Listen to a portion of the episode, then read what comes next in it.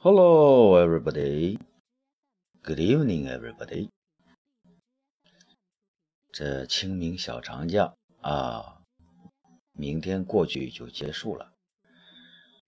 呃，我们已经做了一期咱们英语课程的一期资料。这几天呢，我们又学了一点。我呢，给大家讲解一下啊。首先呢，我们来说这句话：Where are you going? I'm going to the downtown to do some shopping. And you? 啊，I'm going to do something special. 这个呢，我们是一个新的句式。Where are you going? 你去哪儿啊？啊，I'm going to the downtown to do some shopping. And you? 这个我们需要知道 be going to。 的格式啊，be going to do。那么你去哪儿呢？可以用 to somewhere，对吧？然后后面呢是 and you，and 和 you，由于它们的音标的关系，我们把它连在一块儿读 and you 啊。当然你读 and you 也行，没问题。下面呢是，Oh, I'm going to do something special。这个呢，要是复习一下不定代词 something，然后呢，呃，注意这个 special sh 这个音的发音。咱们再来读一下啊，呃，Where are you going? I'm going to the downtown to do some shopping. And you? Oh, I'm going to do something special.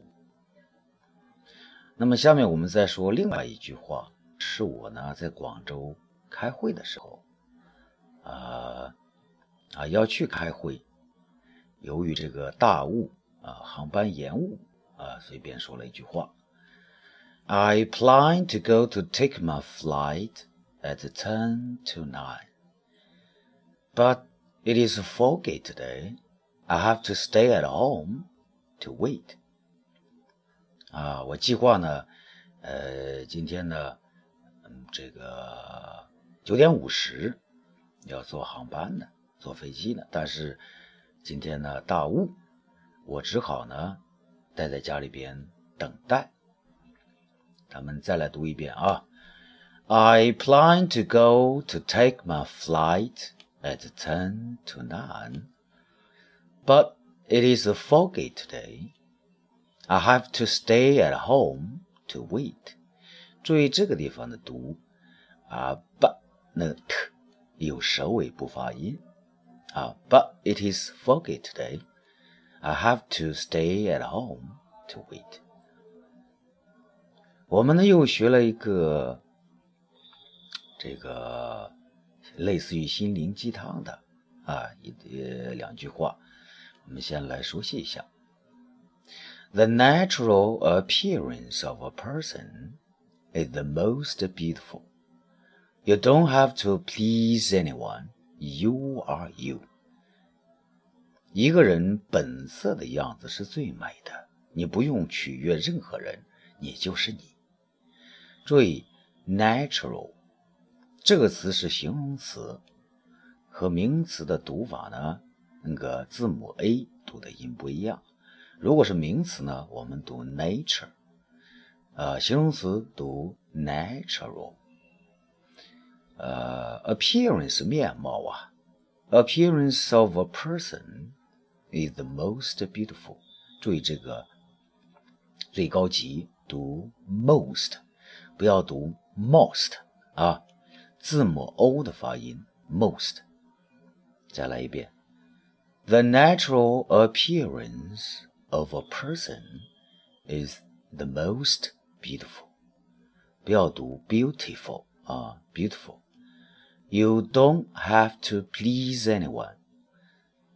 这一句注意，don't 不要读 t，不要 you don't have to please anyone。You don't have to please anyone。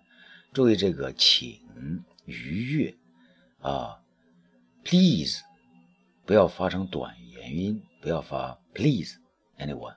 You are you. 然后呢，我们又学了一个对话，还是关于天气的，是吧？How is the weather today? It is windy and it is cold. Oh, take care. Take care. 只读一个 k 音啊，take care， 不要读成 take care。Thanks, you too. 再来一遍。How is the weather today? It is windy and it is cold.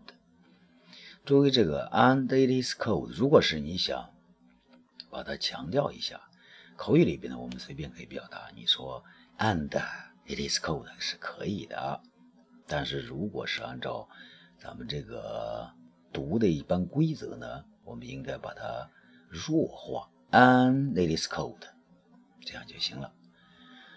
下面呢，今天我们说的，How about your holiday?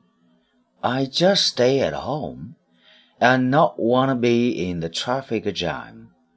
How about 就是问怎么样的。比如说，How about your holiday? How about your 什么什么，或者说 How about the holiday 也可以。怎么样啊？也可以用 What about？W H A T What about? I just stay at home. 注意这个 just t 不发音。I just stay at home and not wanna be in the traffic jam. W A N N A 这是一个非常非常口语化的表达方式，相当于什么呢嗯，don't want to be in the traffic jam。注意那个交通堵塞那个塞啊，不要读成 jam 或者是 jam，要读 jam。And not wanna be in the traffic jam。再来一遍啊 ，How about your holiday? I just stay at home and not wanna be in the traffic jam。好了，今天咱们就说到这儿，大家好好练习。